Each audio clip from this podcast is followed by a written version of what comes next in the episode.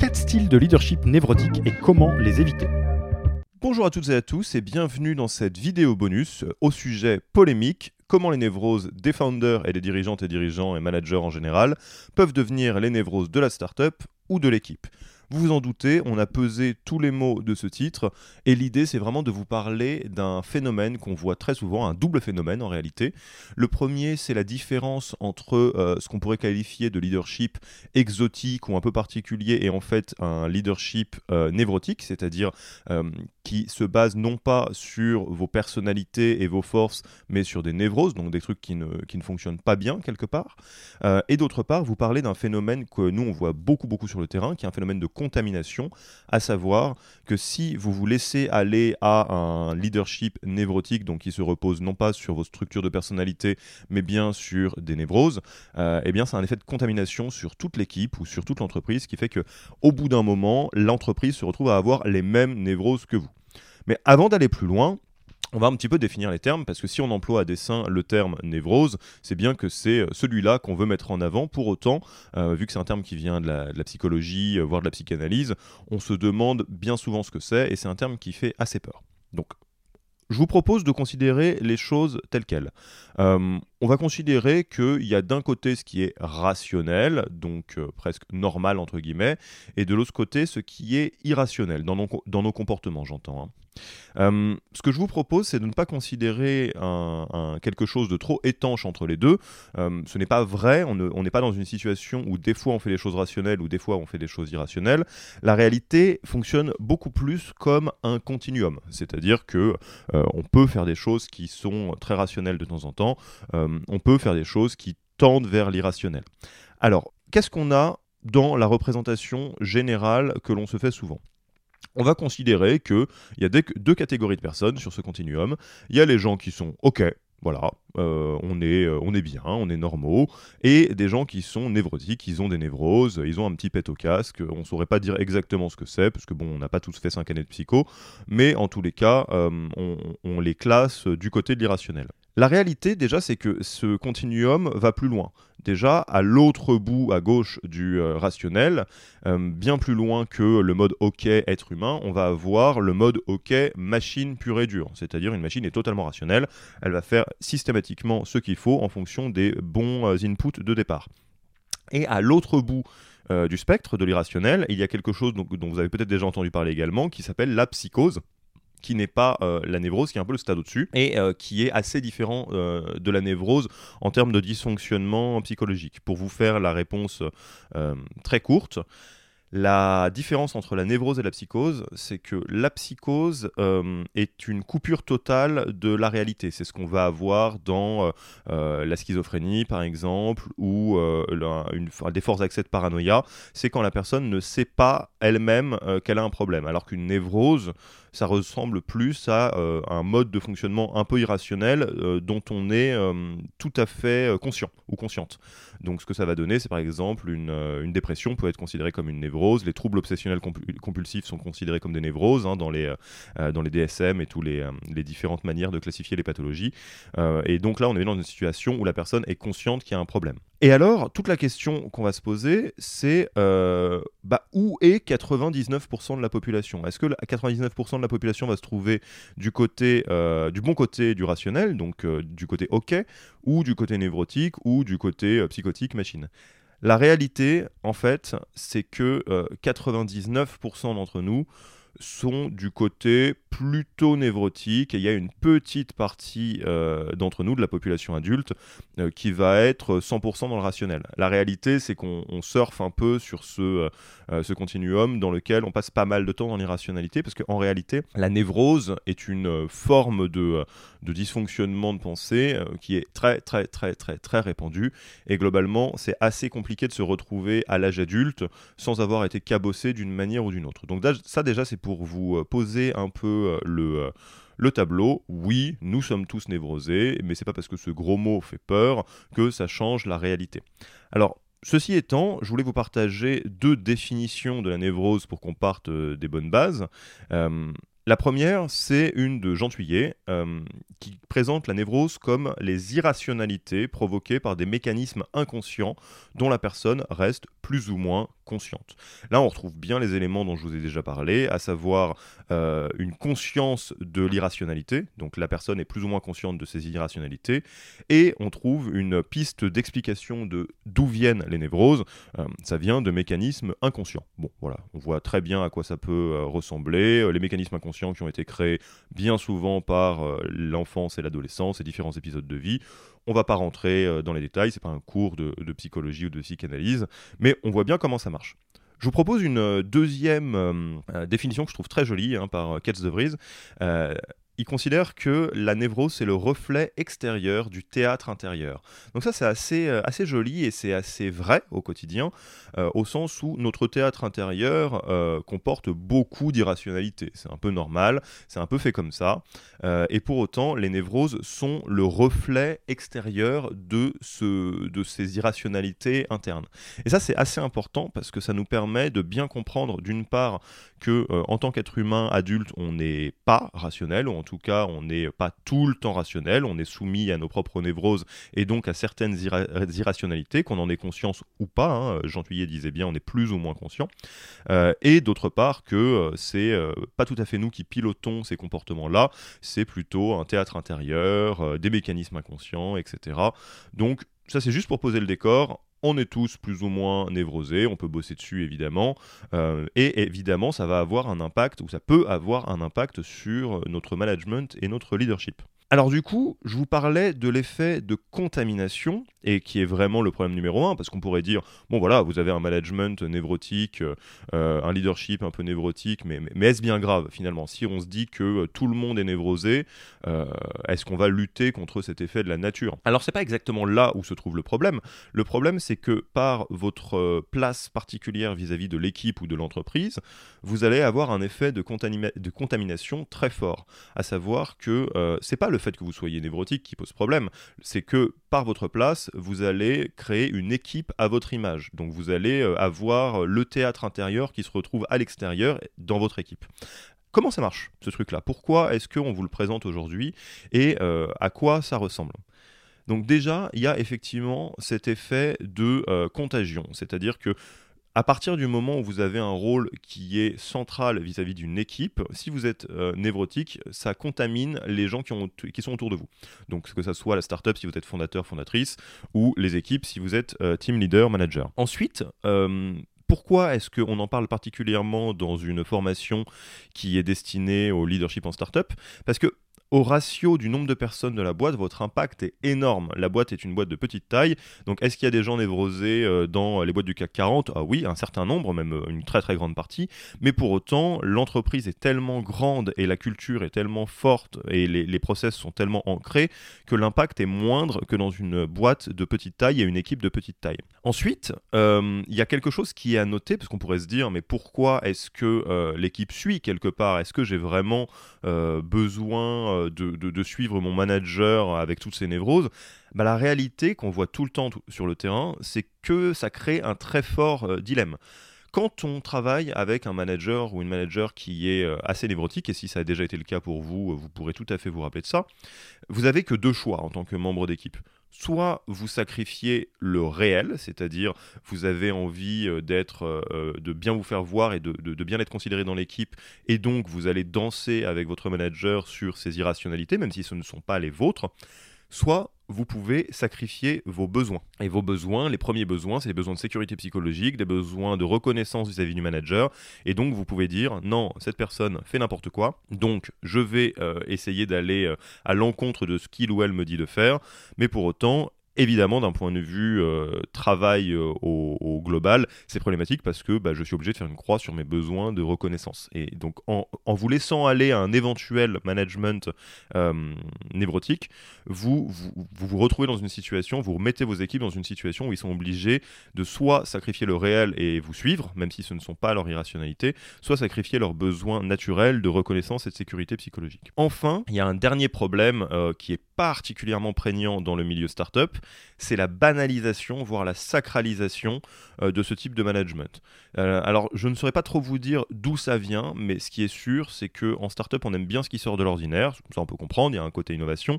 Et euh, c'est le cas aussi dans le management. Donc, il y a beaucoup de choses qui vont être considérées comme du management exotique. On va regarder de l'extérieur en se disant Ah ouais, c'est tout à fait particulier cette manière de manager. Alors qu'en réalité, c'est l'expression de névrose, donc de l'irrationalité, ce qui va poser des gros problèmes pour la personne et pour l'équipe. Donc là, Maintenant qu'on a posé les bases, l'idée c'est vraiment de vous permettre de bien bien réfléchir à ces choses-là, de bien avoir conscience de comment fonctionne euh, à la fois cette logique de management névrotique, pourquoi est-ce que les névroses sont présentes dans chacun d'entre nous, chacune d'entre nous, euh, et pourquoi est-ce que euh, ça pose un très gros problème vis-à-vis de, l'équipe et de, des startups, et donc pourquoi vous devriez être à l'affût de manifestations de management névrotique chez vous pour pouvoir euh, bah, un peu aller à l'encontre de cela, arriver à résister un petit peu pour éviter euh, d'avoir un impact très négatif sur les différentes équipes euh, que vous managez. Donc pour faire cela et vous aider beaucoup là-dedans, parce qu'on ne va pas faire encore une fois une psychanalyse ici, même si je vous encourage à aller faire un peu d'introspection d'une manière ou d'une autre, ce qu'on va faire, c'est qu'on va vous partager euh, les, types de management névrotique qu'on a le plus vu, nous, dans notre activité de coaching de dirigeants et de dirigeantes, euh, et qu'on puisse vous montrer à quel point c'est très ambivalent en général parce que sur ce type de management, de leadership, euh, la plupart du temps, il y a des problèmes pour la startup ou pour l'équipe évidemment, mais il y a aussi des grands avantages et c'est la raison qui fait que ce type de management continue aussi. Si ça marchait pas du tout, bah on arrêterait. Euh, d'un point de vue presque darwiniste, euh, il se passerait quelque chose. Là, c'est pas exactement ça qui se passe. Ce qui se passe, c'est qu'il y, a, y a du bon, il y a du moins bon et pour être de, l'autre côté euh, du, euh, du, coaching, on peut vous dire que le moins bon l'emporte en réalité. Et que donc il ne faut pas se laisser piéger par euh, les différents avantages que ça a l'air d'apporter. Deuxième point, donc avant de vous présenter les différents types de névroses qu'on a l'habitude de voir dans, nos coachings de dirigeants, pour que vous puissiez vous en prémunir, on ne va évidemment pas vous présenter des, des, exemples de start-up, ça serait quand même très très malvenu que de mettre ces gens sur le grill. Mais pour que vous puissiez euh, comprendre de quoi on parle, on va faire des exemples de cinéma. Donc euh, comme ça, vous allez voir de, quoi on parle. Commençons sans plus attendre par la première névrose qu'on retrouve le plus en startup. Hein, ça, c'est vraiment quelque chose qu'on repère euh, à des kilomètres. Le côté compulsif. Et évidemment, un fondateur compulsif, ça fait une startup compulsive. Un, manager compulsif, ça fait une équipe compulsive. Donc si vous n'avez pas reconnu la, la, photo, il s'agit bien évidemment du film American Psycho. et si vous ne l'avez pas vu, je vous laisserai euh, le voir et comprendre pourquoi est-ce que ce charmant personnage est euh, passionné par les détails de sa carte de visite et y passe un temps fou, ce qui est un vrai euh, trait marquant de personnalité compulsive. Alors comment est-ce qu'on reconnaît un type de management ou de leadership compulsif? Déjà par un très très fort perfectionnisme. Alors soyons clairs, il y a trois types différents de perfectionnisme. Il y a le perfectionnisme entre guillemets ok et, assez sain, qui n'est pas frénétique, euh, qui est souvent présent chez les personnalités dites de gestionnaires, hein, il n'y a pas de problème là-dessus. Euh, il y a le perfectionnisme euh, qui témoigne d'un certain, manque de, certain manque de confiance en soi, qui est un peu plus problématique, mais qui n'est pas encore ça dont, dont on parle. Donc quelque part on est perfectionniste parce qu'on a peur de mal faire. Et il y a celui dont on parle aujourd'hui, euh, le perfectionnisme de, euh, de la frénésie compulsive. Donc ça, c'est vraiment encore autre chose, euh, et vous pourrez le repérer assez facilement, parce que c'est un, perfectionnisme qui n'accepte absolument pas l'échec. Donc évidemment, ça crée un souci de détail absolument insignifiant. C'est pas pour rien que euh, donc dans American Psycho, il y a autant d'énergie qui est mise sur les euh, cartes de visite. Un fondateur ou un leader compulsif va passer beaucoup de temps sur des détails qui ne sont pas directement dans les North Star métriques, dans les OKR, etc. Ensuite, il y a une vraie volonté de plier autrui à sa ligne de conduite. Euh, ce ne sont pas des gens qui sont dans le perfectionnisme dans leur coin entre guillemets. Ils ont souvent une vraie volonté euh, de plier toute l'équipe ou toute la startup à cette logique-là. Tout ce qui est important pour eux va devenir euh, une priorité numéro une, même si elle est totalement hors focus et hors scope. Évidemment, ce sont des personnes qui ont une incapacité totale à se détendre. hein. C'est des personnes euh, qui, vont avoir beaucoup beaucoup de mal à, lâcher ce côté très compulsif qui va un peu les, les bouffer de l'intérieur. Et fatalement, ça crée beaucoup de dogmatisme. C'est des gens qui, peuvent donner l'impression euh, de se baser sur de la rationalité, mais qui à la fin du fin, quand on les pousse dans le retranchement, vont dire des choses du genre, bah non, on va faire les choses comme ça, parce qu'on les fait comme ça, parce que c'est comme ça, parce que c'est la meilleure manière de faire, et j'ai pas envie de discuter avec toi. Alors pourquoi est-ce que c'est très utile pour une startup d'avoir euh, ce genre de leadership, un leadership compulsif Encore une fois, s'il n'y avait pas d'avantage, euh, bah, ça ne tiendrait pas dans le temps. On n'aurait pas ce genre de euh, leadership un peu exotique, faussement exotique et totalement névrotique partout dans le milieu startup français. La première chose, bah faut bien le noter quand même, c'est qu'il y a une qualité du delivery qui est hors norme. Évidemment, à partir du moment où on est perfectionnisme jusqu'à jusqu'à bah, jusqu'à s'en faire du mal hein, quasiment, on a du delivery qui est parfait. Alors parfait dans la définition de la personne qui le fait, mais parfait quand même. Ensuite, il y a souvent une puissance très forte dans l'exécution. C'est des personnes et des équipes qui sont des gros, gros, gros bosseurs, euh, mais à défaut d'efficacité. Encore une fois, le problème numéro un, c'est bien souvent que ce qui va dicter et ce qui va euh, guider l'attention de ces personnes-là euh, va être ce qui est important pour elles et pas forcément pour la boîte. Donc on peut avoir une grosse puissance d'exécution, mais taper dans la direction qui n'est pas du tout la bonne. Ce que ça crée comme problème pour la startup ou pour l'équipe, c'est évidemment une très très grande rigidité de process. Souvent, on trouve des équipes qui sont sclérosées, des startups qui sont sclérosées, euh, et dans un environnement où il faut réagir vite, euh, ce n'est absolument pas opérant, évidemment. Il y a souvent un manque de stratégie et de vision globale. Euh, je ne saurais pas trop l'expliquer non plus dans les détails, enfin, ça serait trop long plutôt pour de le faire ici, mais il y a une vraie logique de ce qui intéresse une personnalité compulsive va être ce qui intéresse la personnalité compulsive à l'instant T. Il n'y a pas vraiment de logique qui peut se comprendre de l'extérieur, et donc en termes de stratégie et de vision globale, ils ont souvent beaucoup de mal, ou elles ont beaucoup de mal à, dézoomer, euh, et ils vont rester euh, dans les détails plutôt insignifiants. Évidemment, cela crée une grande difficulté à monter des partenariats euh, parce que bah, de l'extérieur, on n'a pas trop envie de travailler avec quelqu'un qui va micromanager absolument tout ce qu'on fait, qui va essayer de nous plier à sa conduite à lui.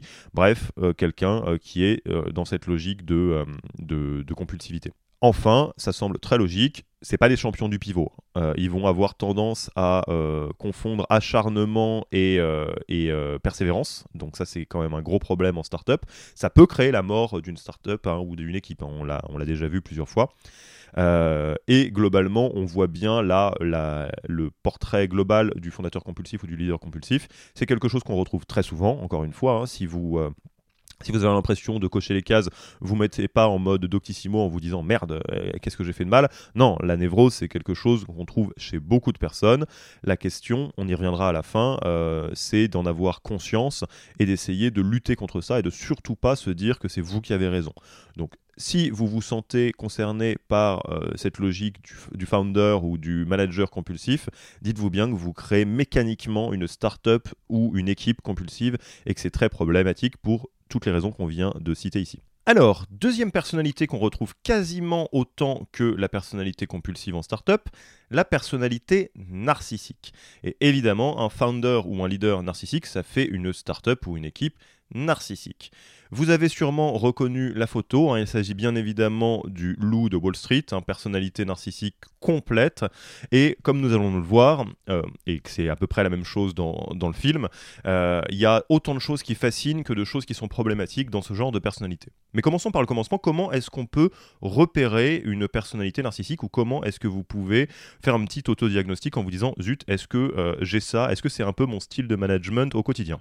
Eh bien, déjà, les, les, les personnalités narcissiques, et donc les founders narcissiques, les leaders narcissiques, ont tendance à être des drama queens ou des drama kings. C'est vraiment des gens euh, qui vivent très vivement les émotions, comme on va le voir juste après, et qui se retrouvent du coup très souvent à faire des scènes pour tout et n'importe quoi. Ce qui peut être épuisant pour les membres de l'équipe, parce qu'on ne sait jamais exactement qu'est-ce qui va déclencher euh, bah, notre, notre charmant leader, notre manager euh, narcissique, et on sait qu'à partir du moment où la personne est déclenchée, bah, ça part en rage dans l'open space, ça peut partir euh, en euh, boudé, ce genre de choses. Ça, c'est tout ce qui comporte un peu la logique de drama queen, de drama king. Évidemment, c'est lié au fait que les narcissiques sont très très très émotifs et émotives.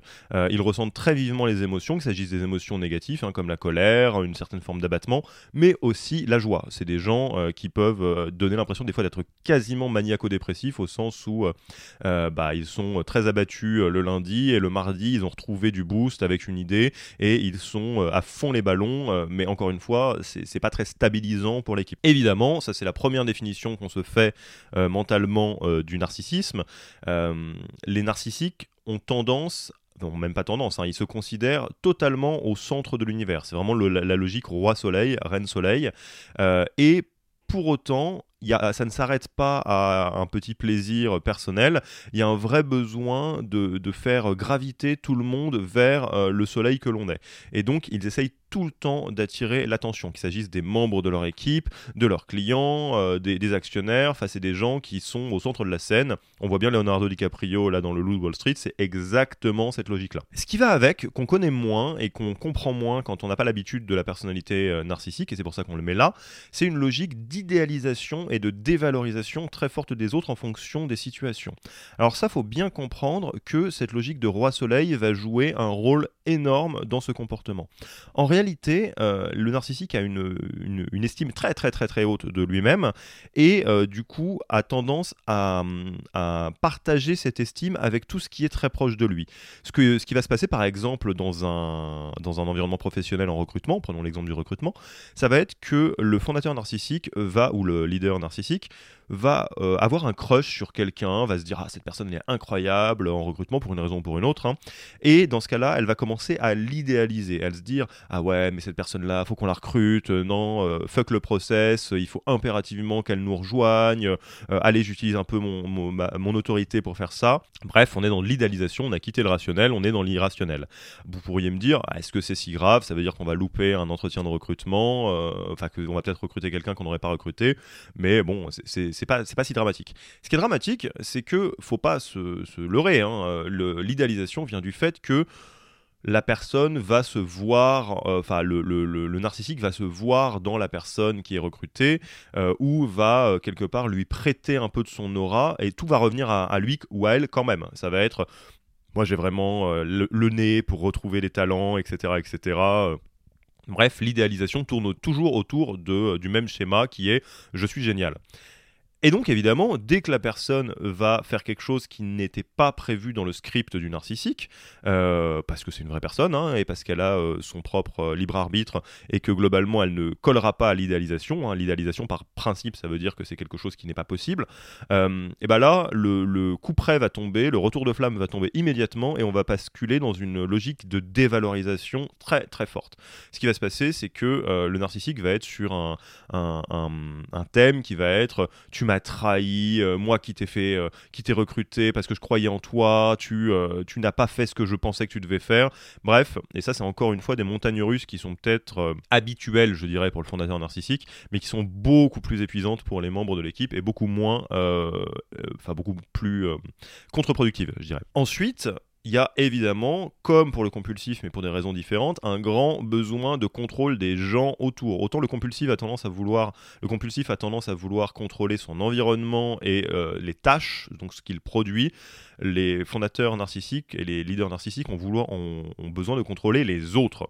Euh, c'est un peu la cour du roi, et comme dans euh, la réalité de la cour du roi, il faut impérativement avoir la main mise sur les gens pour éviter que ça parte en, Game of Thrones et de se retrouver euh, bah, déchu de son propre trône. Donc c'est pour ça que les narcissiques ont tendance à être très très euh, dans le contrôle des gens qui a autour d'eux. Alors évidemment, en termes d'avantages pour la startup, il y a quelque chose d'assez logique. On voit Leonardo DiCaprio en train de galvaniser les foules.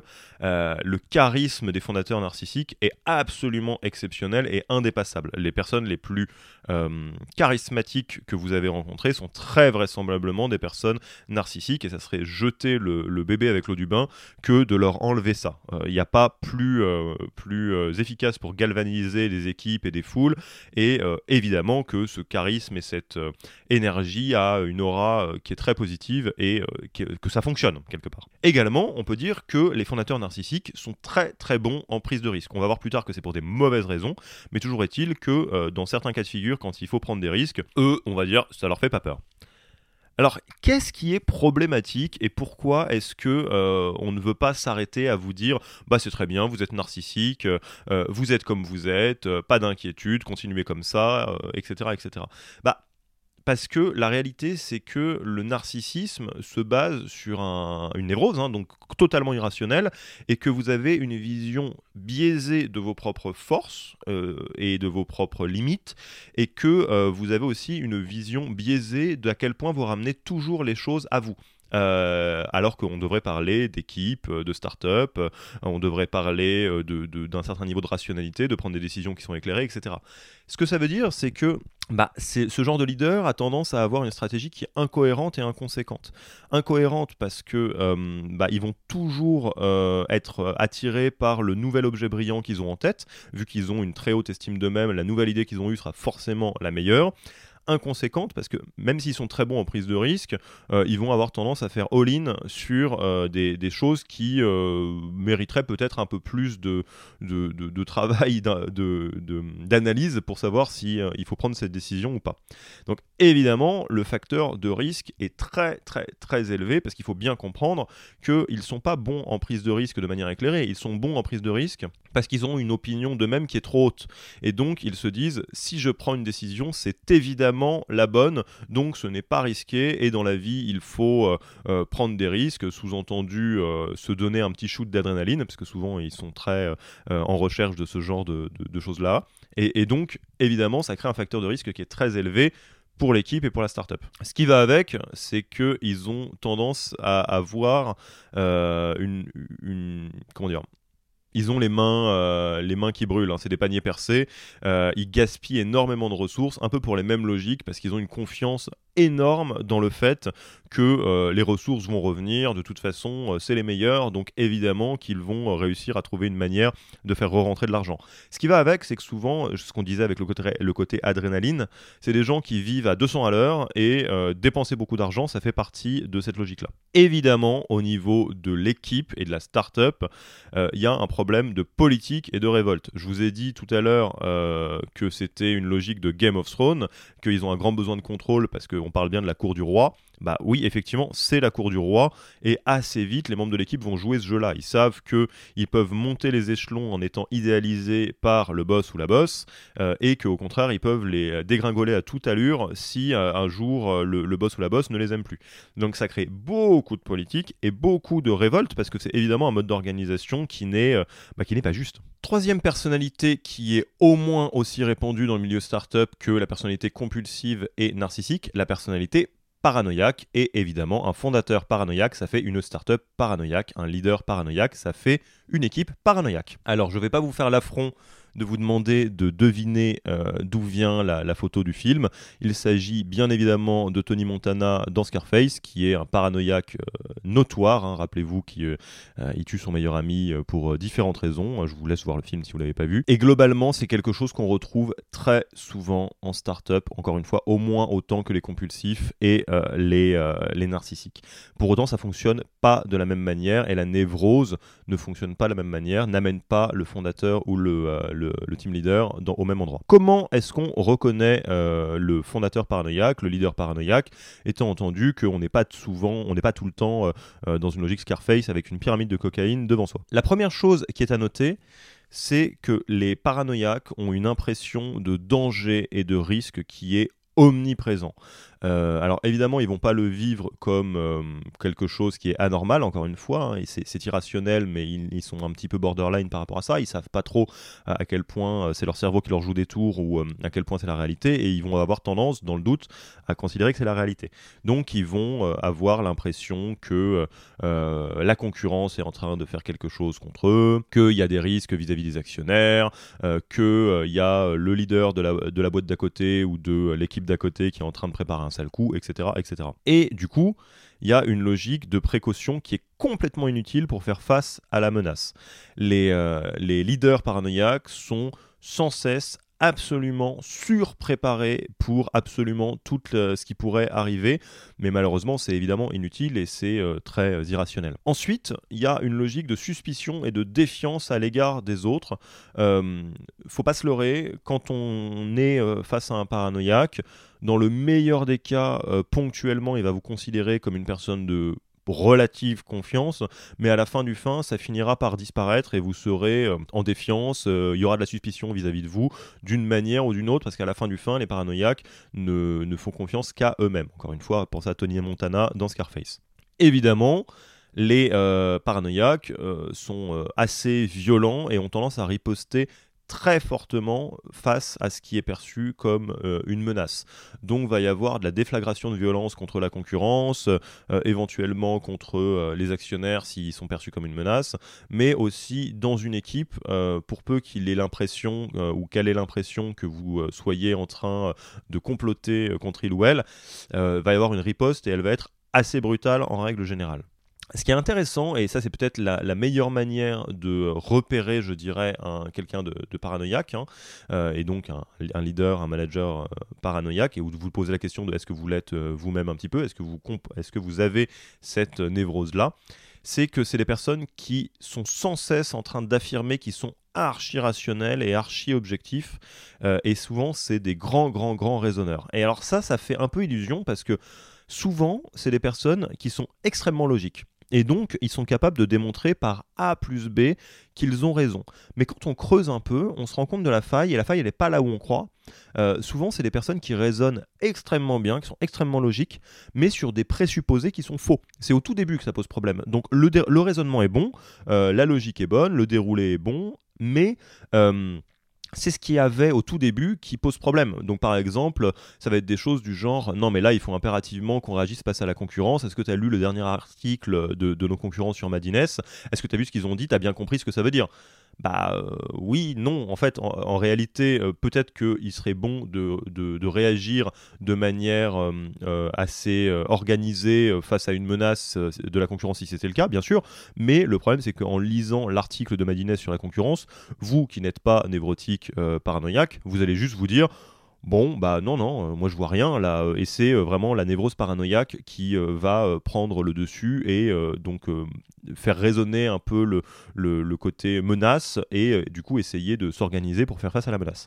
Attention, j'en profite pour placer ce détail-là. La personnalité paranoïaque peut être soit névrotique, soit euh, psychotique, on en a parlé. Et là, on parle bien de la personnalité névrotique, c'est-à-dire quelqu'un qui n'est pas totalement décorrélé de la réalité. Mais si ça évolue euh, dans la psychose, là, on rentre dans euh, les théories du complot plus plus, l'impression qu'il y a des gens qui nous veulent du mal, qu'on est suivi, va vraiment la, perte de connexion avec la réalité complète. Évidemment, ce sont des personnalités qui sont très froides, qui accordent pas ou peu de confiance. Et encore une fois, même s'il vous accorde de la confiance, ça va pas durer très longtemps. Euh, et si vous vous reconnaissez là-dedans, si vous avez l'impression que vous ne donnez pas euh, de la confiance aux gens, attention, ça veut très probablement dire que vous tombez dans le côté euh, paranoïaque et que du coup, ça vient teinter votre leadership. Ça serait encore une fois, euh, ne pas rendre euh, hommage à la réalité de ce qui se passe que de considérer que euh, tout est mauvais dans le paranoïaque, sinon il n'existerait pas, encore une fois, il y a une logique de darwinisme là-dedans, si c'était un leadership qui ne fonctionnerait pas, on ne, le, verrait pas en start-up. Donc, pourquoi est-ce que c'est important et c'est utile d'avoir un paranoïaque à la maison dans sa boîte ou dans son équipe? Bah, il y a une vraie bonne connaissance des dangers et opportunités. Évidemment, ils sont surpréparés et surlogiques. Donc, euh, s'il y a des vrais dangers et ou des opportunités dans le futur, ils les connaîtront. Donc ça, c'est quand même plutôt une bonne nouvelle. Également, euh, ils sont toujours dans une logique de gestion du risque, de risk management. Donc, euh, tout ce qui est stratégie de diversification, d'arriver à, à, limiter les risques, ils sont souvent très bons. D'ailleurs, il y a une phrase très célèbre qui dit en investissement, seuls les paranoïaques survivent bah, c'est pas faux. Euh, c'est-à-dire que s'il y a une crise qui est euh, totalement imprévisible, quelque part, s'il y en a un qui l'a euh, prévu, ou en tout cas qui s'est préparé pour, c'est bien un paranoïaque, évidemment. Et donc, il y a une veille concurrentielle qui est excellente. Je peux vous garantir que même si au fin fond du Pérou, il y a quelqu'un qui est vaguement concurrent à vous, votre leader paranoïaque le connaît, il connaît cette boîte. Pourquoi est-ce que ça pose problème et pourquoi est-ce qu'on a classé le paranoïaque dans des euh, styles de management névrotique qu'il faut absolument éviter? Bah Déjà parce qu'il n'y a pas de stratégie définie encore. C'est toujours le même problème, euh, euh, mais pour des raisons différentes. Là où le compulsif n'a pas de stratégie parce qu'il est focalisé sur les détails et que le, narcissique n'a pas de stratégie parce qu'il est focalisé sur lui-même, le paranoïaque n'a pas de stratégie parce qu'il est surréactif. C'est pas une, une, logique qui est proactive. En fait, vu que les euh, paranoïaques n'arrivent pas à se détendre et euh, sont toujours dans une logique de voir le danger, ils réagissent au danger et n'ont pas de logique qui est proactive indépendamment du danger, ce qui est évidemment très problématique pour, euh, pour un milieu startup. Ensuite, il faut parler de l'équipe. Euh, évidemment, travailler pour Tony Montana, travailler dans Scarface, c'est très problématique, ça fait peur et il y a un sentiment d'insécurité qui est extraordinairement fort, ce qui se définit, euh, ce qui se termine en général par un très très grand turnover. Donc ça, c'est important de le noter parce que c'est très problématique. Vous ne faites pas votre job de team leader a un turnover qui est très élevé dans votre boîte ou dans votre équipe. Ensuite, cette atmosphère de suspicion, en général, se ressent de l'extérieur. Alors ça, c'est étonnant, et c'est pour ça qu'on parle du, euh, côté, euh, les, les, névroses du dirigeant deviennent les névroses de sa boîte, particulièrement quand on est dans une logique de founder, c'est que les boîtes qui sont pilotées par des paranoïaques, dans l'intégralité de leur branding, de leur prise de parole, de leur publicité, ça se voit. Euh, il y, a, une logique euh, un peu euh, désagréable de suspicion qui se ressent de l'extérieur et qui évidemment peut poser problème dans plein de cas de figure comme les partenariats, etc. Je vous ai parlé des trois plus répandus euh, en startup. Je vous en parlais d'un quatrième qui est moins répandu, qui est un peu plus sous le, radar. Euh, la névrose, qui ne s'appelle bien évidemment pas la névrose robot, je vais vous donner le vrai nom tout à l'heure, mais globalement, cette névrose qui crée euh, une vraie déconnexion avec les émotions et avec certaines règles sociales un peu classiques. Le mot, euh, le, choix de, mots pour la pathologie, il fait un peu peur, il est un peu long, c'est pour ça que je ne l'ai pas mis. Ça s'appelle l'alexithymie. Euh, littéralement, alexique, euh, ne pas avoir de mots timie pour les émotions. Donc c'est les personnalités presque daltoniennes des émotions qui n'arrivent pas à les comprendre et qui ne les ressentent pas. Donc quelque part, un robot, d'où notre charmant robot du magicien d'Oz. Alors, comment est-ce qu'on repère euh, ce profil chez un fondateur, chez un team leader ou chez vous potentiellement? Alors déjà, le point de départ, Alexis ressent pas, n'a pas de mots pour les émotions, c'est qu'il ne ressente pas les émotions. Donc c'est vraiment une, une pathologie un peu particulière parce que c'est exactement comme un daltonien qui voit pas les couleurs. Ils ne ressentent pas les émotions pour de vrai, et du coup ils ne les comprennent pas. C'est-à-dire ils comprennent pas les émotions chez, euh, chez eux. Alors non, chez eux ils comprennent pas les émotions parce qu'ils n'en ont pas, mais ils ne comprennent pas les émotions chez les autres. Donc par contre, ils peuvent les déduire tel un daltonien. C'est pour ça que je prends euh, l'exemple du daltonisme. C'est que les daltoniens ont tendance à confondre les couleurs, mais par contre euh, à pouvoir rationaliser dessus. Par exemple, s'ils voient le ciel et qu'ils pensent qu'il est violet, ils vont se dire bah non, le ciel euh, il est bleu, donc il y a quand même plus de chances que on soit sur une couleur qui est bleue. Bah, les, les, fondateurs ou les personnalités qui sont un peu alexithymiques ont le même, la même stratégie souvent, c'est-à-dire qu'ils ne comprennent pas les émotions, par contre, ils peuvent les déduire. Ils se disent Ah bah tiens, telle personne est en train de pleurer, ça veut probablement dire euh, que cette personne est triste. Alors ça fait un peu bizarre dit comme ça, mais c'est vraiment euh, comme ça que ça se passe hein, pour ces personnalités-là. Et d'ailleurs, si vous nous écoutez, euh, si vous m'écoutez et que vous avez, si vous êtes un peu dans ce, ce cas-là, vous voyez très bien de quoi je parle. En général, le langage de ces personnes-là est très neutre, presque vraiment comme si on lisait une notice de manuel. Il n'y a pas d'émotion, littéralement. Et euh, souvent, euh, bah, on, a le sentiment qu'il y a quelque chose qui déconne.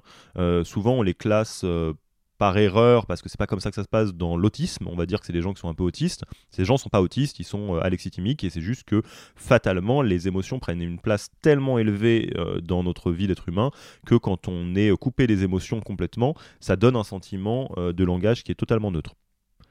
Évidemment, ça crée pas mal de difficultés dans la communication quotidienne parce que contrairement aux trois autres euh, névroses que j'ai mises en avant, donc le côté euh, compulsif, euh, narcissique et paranoïaque, la, la L'alexithymie, c'est quelque chose qui n'est pas très connu. Donc, on, a, les gens ne sont pas ouverts par rapport à ça, ils ne comprennent juste pas ce qui se passe, ce qui crée beaucoup de difficultés dans la communication.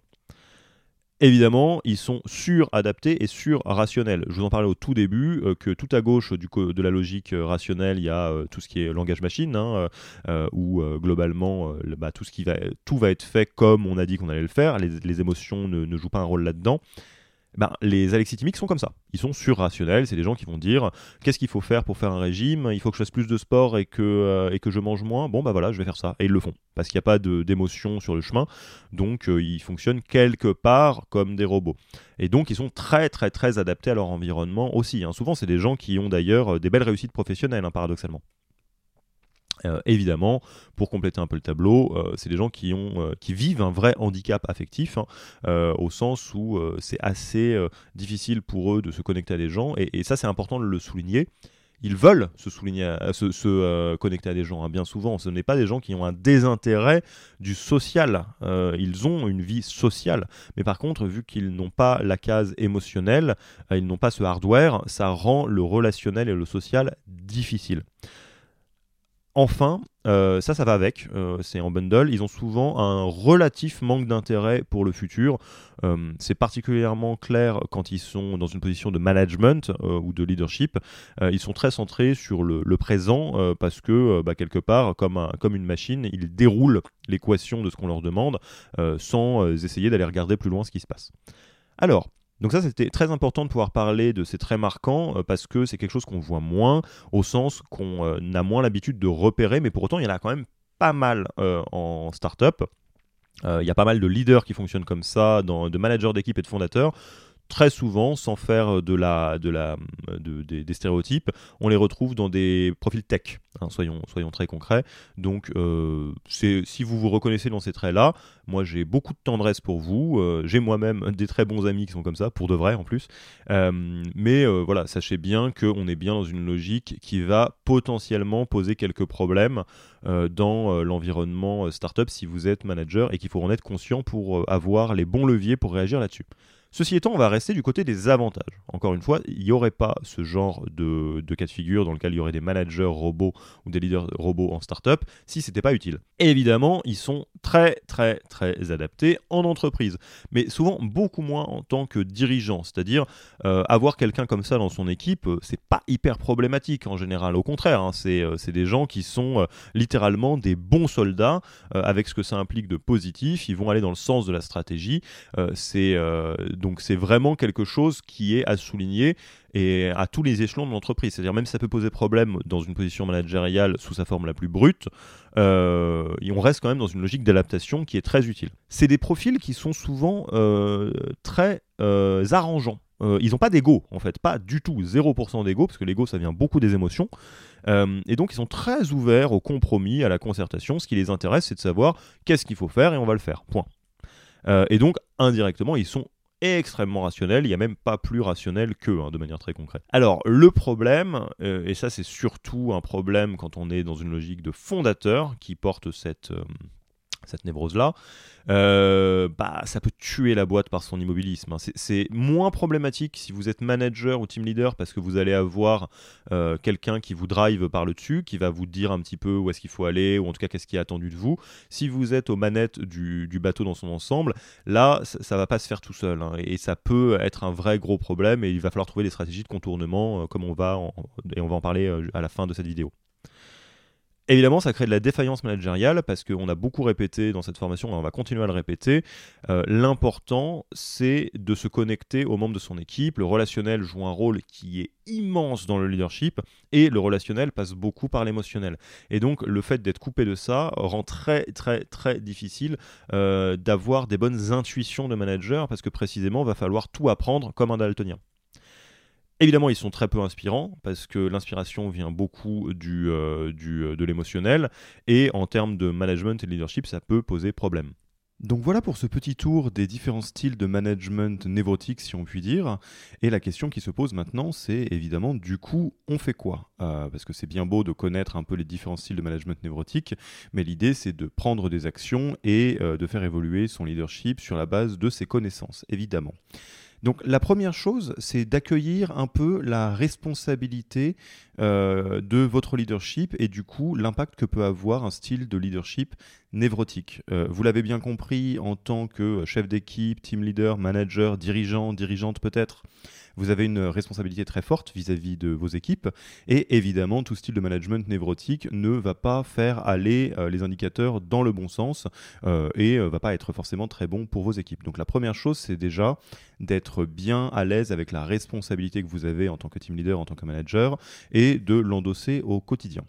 Ensuite, pour refaire un petit zoom sur la partie euh, névrotique, euh, c'est d'avoir conscience que ces mécanismes existent et ne pas se mentir si vous êtes concerné par l'un ou l'autre des styles, l'une ou l'autre des potentiels euh, styles de, management névrotique. Donc, la meilleure manière de faire ça, c'est d'être à l'affût des manifestations de ces différents styles. Donc, ne pas renier, ne pas combattre ces névroses, plutôt observer ce qui se répète, ce qui est potentiellement des indicateurs de ce que je viens de vous présenter euh, pour euh, accueillir les choses telles qu'elles sont et partir de cette base-là. Le déni, euh, la, la, politique de l'autruche, ça n'a jamais aidé grand monde.